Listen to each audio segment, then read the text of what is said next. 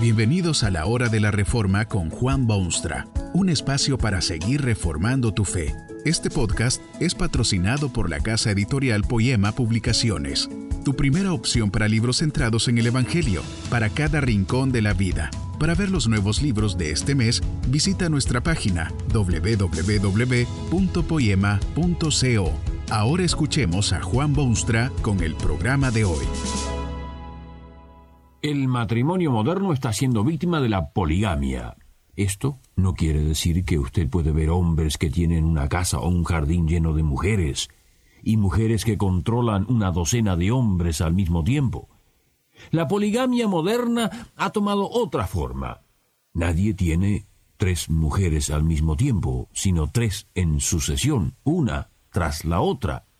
Lo mismo puede decirse de las mujeres que tienen un esposo, lo divorcian, obtienen otro que también termina en el divorcio y ahora viven con un tercero. Esto hace un total de tres esposos, lo cual constituye ciertamente una forma de poligamia. Cierto es que el matrimonio moderno, y especialmente el urbano, es atacado por fuerzas enormes. El círculo en el cual se desarrolla el matrimonio no es el paraíso antiguo de una choza aislada en un valle de flores. Hoy en día hay miles de seres humanos, hay medios masivos de comunicación, hay educación de alto nivel, hay presiones constantes y tentaciones cotidianas. Cierto es que hay muchísimas razones que explican las estadísticas del divorcio y los matrimonios sin felicidad y las separaciones que hacen llorar y los niños que se quedan sin padre ni madre. Los expertos están preocupándose cada vez más sobre el tema de los matrimonios que se hacen con la misma facilidad y velocidad con que se deshacen. Hay columnas de consejos a los amantes y libros que ayudan al que quiere proteger su matrimonio y consejeros que liman asperezas y psiquiatras y psicólogos y sociólogos y otros personajes que se dedican a estas cosas del matrimonio moderno. Lamentablemente, pocos transitan el camino que de verdad puede dar respuesta a este problema moderno. Jesús que sabía del dilema humano porque se hizo hombre y vivió entre ellos y también por ser Dios, habló categóricamente sobre el matrimonio y aclaró los principios básicos sobre los cuales puede edificarse un matrimonio que dura. Quizá usted mismo se halla al borde de la vida matrimonial. Ha descubierto a alguien a quien puede amar y quien lo ama. Está listo para unirse en matrimonio. ¿Qué es para usted el matrimonio? ¿Lo ha pensado bien? O quizá usted hace ya años que ha unido su vida con otro ser humano. Todo marcha viento en popa, pero ahora las cosas han cambiado. Usted quisiera encontrar un camino que lo saque de su situación. Tal vez es usted uno de los miles y miles de desgraciados que viven en segundas, terceras o cuartas nupcias, víctima de la poligamia moderna. Hasta pudiera ser que usted ha obtenido un divorcio perfectamente legal y anda ahora a la búsqueda. Ha pensado en el matrimonio, en lo que Dios dice sobre esto en su palabra. ¿Qué opinión tiene del matrimonio? Los enemigos del Cristo se acercaron a él para hacerle una pregunta peligrosa. Querían saber si Cristo permitiría el divorcio. En la respuesta encuentra usted tres elementos indispensables en el matrimonio que dura. En primer lugar, el matrimonio es ordenado por Dios. Eso de unir un hombre con una mujer no es meramente cosa de las leyes del país, es expresión de una ley superior a la nacional porque es cosa divina. Jesucristo declaró que así hizo Dios al hombre desde el principio. Varón y hembra los hizo y por esta razón no solo puede ser que el hombre deje a su padre y a su madre, sino que debe dejarlos y unirse a su mujer. Ese matrimonio suyo no es experimento temporal para ver si marcha o no. No entre usted en el círculo del matrimonio con la idea de que es invento humano o fórmula sociológica o contrato de conveniencia mutua. El matrimonio es institución del Creador para bien de la humanidad, y quien juega con él está jugando con las cosas de Dios. ¿No cree usted que esto es la fuente de tanta desgracia moderna? La gente se casa, experimentan un poco, soplan vientos contrarios y resuelven que el matrimonio no les conviene. Conviene ¿Y qué de Dios? ¿No tiene Dios derecho alguno en la vida humana? ¿Es que la única responsabilidad del hombre es buscar su propia satisfacción? Los vínculos matrimoniales son don de Dios, y quien los rompe está burlándose de Dios mismo. El matrimonio no solo es institución de Dios, también constituye una extraordinaria relación entre dos personas. Jesús dejó ver algo de esa intimidad cuando afirmó que el hombre debe dejar a su padre y a su madre y unirse a su mujer y los dos serán una sola carne. Es como si una persona se disolviese en la otra. La totalidad de la persona debe ser conquistada por la totalidad de la otra persona. No debe quedar una sola sección o parte del hombre o de la mujer que no sea apropiada por el compañero nupcial. Debe haber una total identificación entre uno y el otro. El interés deja de ser meramente personal para convertirse convertirse siempre en mutuo.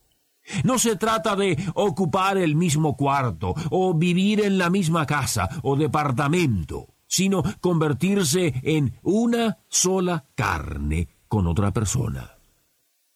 Si usted entra en el santuario del matrimonio con este cuadro, de lo que está haciendo, descubrirá las maravillas y goces que el Señor tiene preparados para quienes le obedecen y le sirven. No sólo ordenó Dios el matrimonio para un ordenamiento sano de la sociedad, también lo hizo para la felicidad y estabilidad y sanidad física y mental de quienes entran en él. Esa intimidad del amor hace de dos personas una sola carne, y eso es una de las cosas más sublimes de la entera creación, e ingrediente indispensable del matrimonio que dura. Las escrituras contienen abundante material para quien quiere saber las opiniones de Dios sobre el matrimonio. Uno de los apóstoles, hasta compara esa intimidad entre hombre y mujer con la intimidad maravillosa que existe entre Cristo y su iglesia. Ordena a los esposos que amen a sus mujeres, así como Cristo amó a la iglesia y se entregó a sí mismo por ella. El inmenso amor de Cristo por su iglesia es el modelo del amor que el hombre debe sentir por su esposa. La tercera característica del matrimonio bíblico es que Dios lo considera indisoluble. Lo que Dios juntó, no lo separe el hombre, advirtió Jesucristo, y esta orden divina aún está en vigencia. El hombre no tiene derecho de violar esa relación de intimidad personal que es parte del casamiento. El matrimonio es vitalicio hasta que la muerte intervenga. No puede destruirse por esas tontas razones que a veces se aducen que los esposos no se llevan bien, que no se entienden, que se insultan con frecuencia, que han encontrado otro amor, que les impide avanzar socialmente, que no andan bien con los parientes y otras trivialidades de la vida diaria. Lo que Dios juntó no lo separe el hombre es sentencia divina de felicidad y receta del cielo para gozo de todos cuantos se unen en matrimonio. Tal vez cree usted tener problemas en su unión conyugal. No sería de extrañar, porque tanto usted como su compañero son humanos, imperfectos, distintos, condicionados por mil experiencias anteriores.